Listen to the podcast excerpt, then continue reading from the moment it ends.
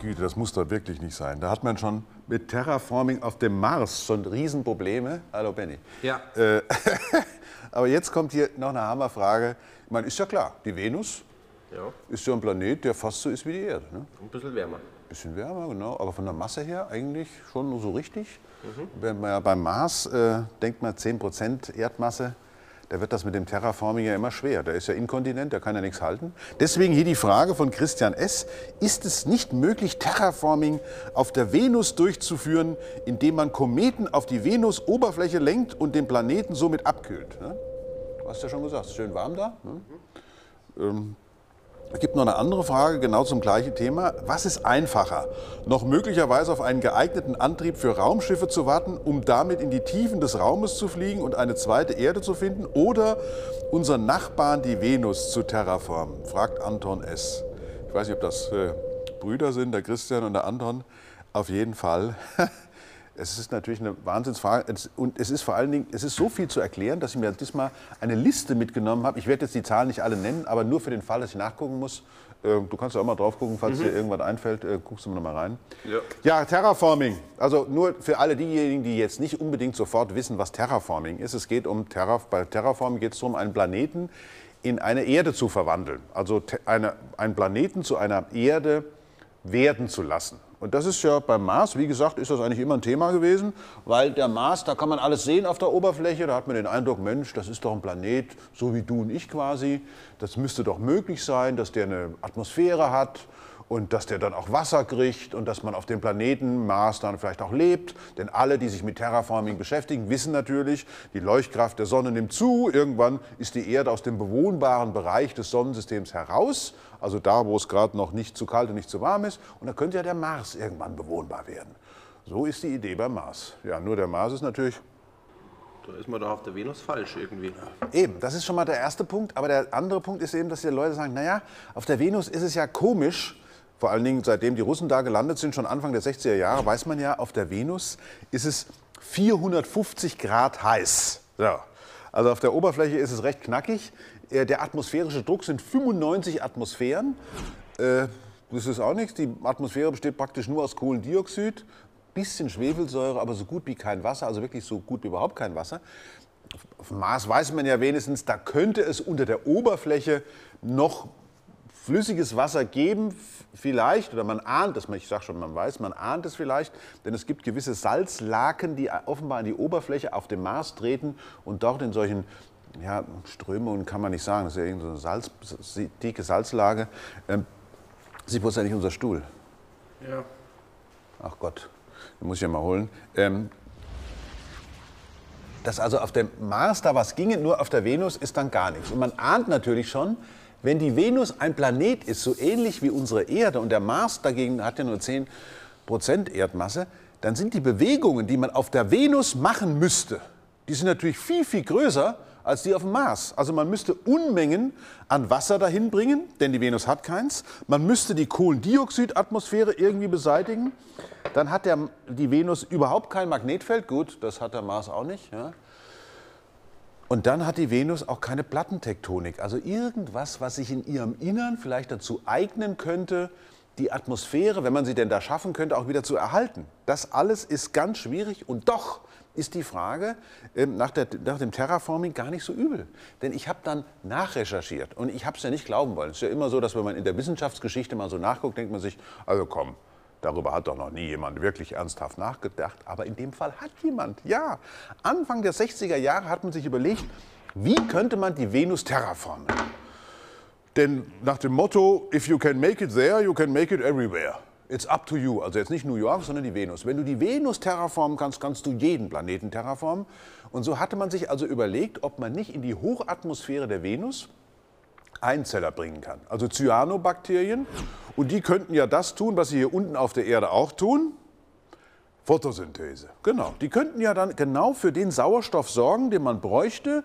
Dann würde unter Umständen das Kohlendioxid aus der Atmosphäre ausfallen, denn zusammen mit Wasserstoff würde ja dann in der Atmosphäre auch Wasser entstehen. Und wenn Wasser entsteht, dann könnte es ja anfangen zu regnen und durch den Regen würde der Kohlendioxid ausgewaschen werden, so wie bei uns früher. Praktisch genau wie bei uns in der, in der Erdgeschichte war das ja genauso. Bei uns, wir hatten ja auch erstmal eine Atmosphäre wie die Venus, also ziemlich sicher, gut, es war keiner dabei, aber es ist ziemlich sicher, dass unsere Erde auch so eine Atmosphäre hatte, aber wir haben eben auf der Erde auch richtig Wasser.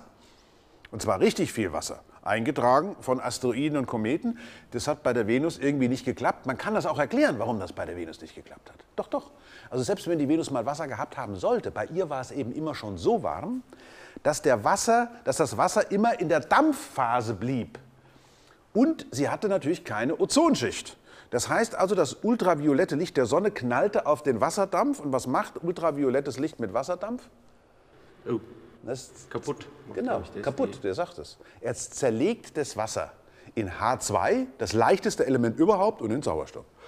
Ja, und das ist dann, äh, das verschwindet. Der Wasserstoff verschwindet. Das heißt, man müsste, und übrigens, das kann man heute genau messen. Es gibt heute Sonden, die die Atmosphäre der Venus so genau untersucht haben, dass man genau sehen kann, wie auf der Rückseite der Venus praktisch immer noch Wasser, Wasserstoff abdampft. Ist nicht mehr so viel da, aber es ist genau im richtigen Verhältnis. Also zweimal so viel in der Anzahl, wie es Sauerstoff ver ver ver verliert. Man kann es also heute noch sehen und wenn das früher genauso gewesen ist, dann hat die Venus ihren Wasser halt komplett verloren. Und bei uns eben nicht, weil bei uns war es nicht so heiß. Und deswegen wurde Wasser flüssig, fing an, den Kohlendioxid, Kohlendioxid auszuwaschen. Das ist dann im Gestein verlagert worden. Auf diese Art und Weise ist dieser dramatische Treibhauseffekt, den wir auf der Venus beobachten, denn diese 450 oder 460 Grad Celsius Oberflächentemperatur, das hat ja was damit zu tun, dass die Venus ein bisschen näher an der Sonne ist. Die hat also doppelt so viel Sonneneinstrahlung wie die Erde. Und darauf haben die ja auch reagiert, die wissenschaftlichen Modelle, dass sie sagen, sagen, naja, wenn da mehr Sonne ist und ich bringe jetzt Cyanobakterien in die Hochatmosphäre, dann machen die natürlich auch viel mehr Photosynthese. Ja. Und es gibt ja solche Cyanobakterien, sogenannte Rotophyten. Die könnten auch bei, sagen wir mal, 110, 120 Grad Celsius, also in der Hochatmosphäre, da wo es nicht ganz so heiß ist wie auf der Venusoberfläche, und in einer sauren Atmosphäre, also wo es sauer ist, Schwefelsäure, da können die überleben. Nur hat man eines nicht bedacht, das fand ich unglaublich, wie ich das dann nachgelesen habe. Was war die Kritik an dem Modell? Man hatte sich also überlegt, wenn ich jetzt Cyanobakterien in die Atmosphäre der Venus bringe, dann machen die da Photosynthese, prima. Und jetzt die Anzahl der Bakterien wächst exponentiell, also mit der größten Steigung, die es überhaupt in der Mathematik gibt. Schießt die Anzahl nach oben und dann hätte man praktisch in 0, nix hätte man eine völlig veränderte Atmosphäre gehabt.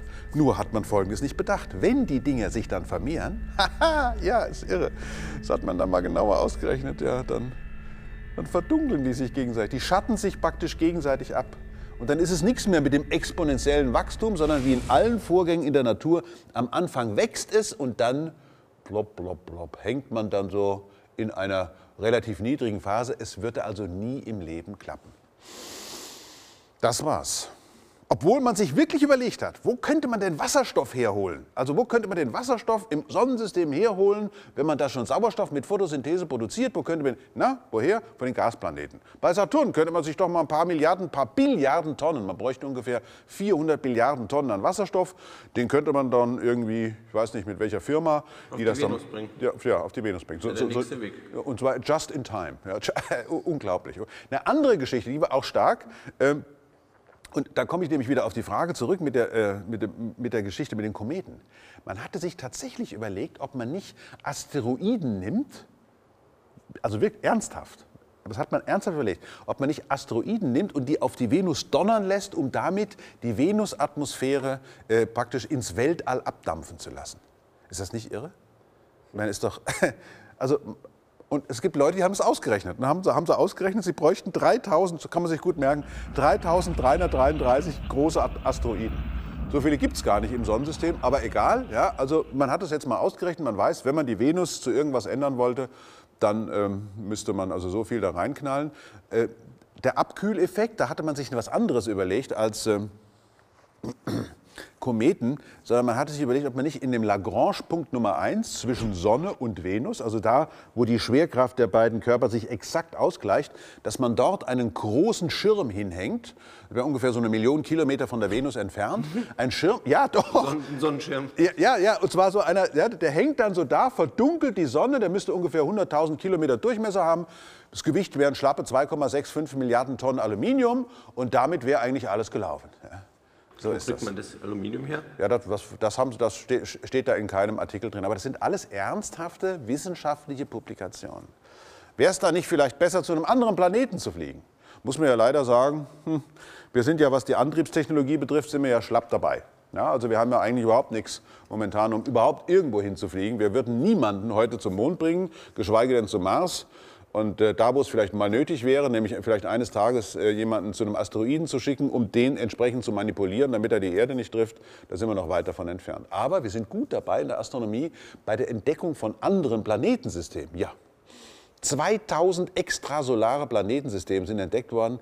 Nur ist da auch nichts dabei, wenn man sich jetzt den letzten Fall, von dem ich gleich berichten werde, mal äh, vornimmt, was irgendwie nennenswert habitabel ist. Wir finden ja Planeten, die sind so pervers, das ist unvorstellbar. Da gibt es zum Beispiel ein System, Cancri 55.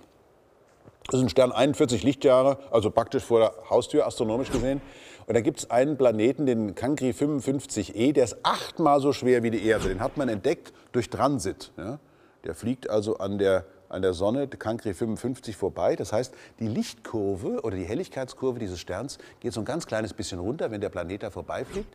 Und so kann man genau sehen, äh, wie groß er ist. Aber nicht nur das, sondern wenn das Licht vom Cancri 55e durch die Atmosphäre des Planeten geht, kann man sogar noch sagen, aus was die Atmosphäre besteht. Muss man sich mal überlegen. Die Atmosphäre von so einem Stern, äh, von so einem Planeten, ähm, die ist ja vielleicht 1000 Kilometer im höchsten, höchsten Fall.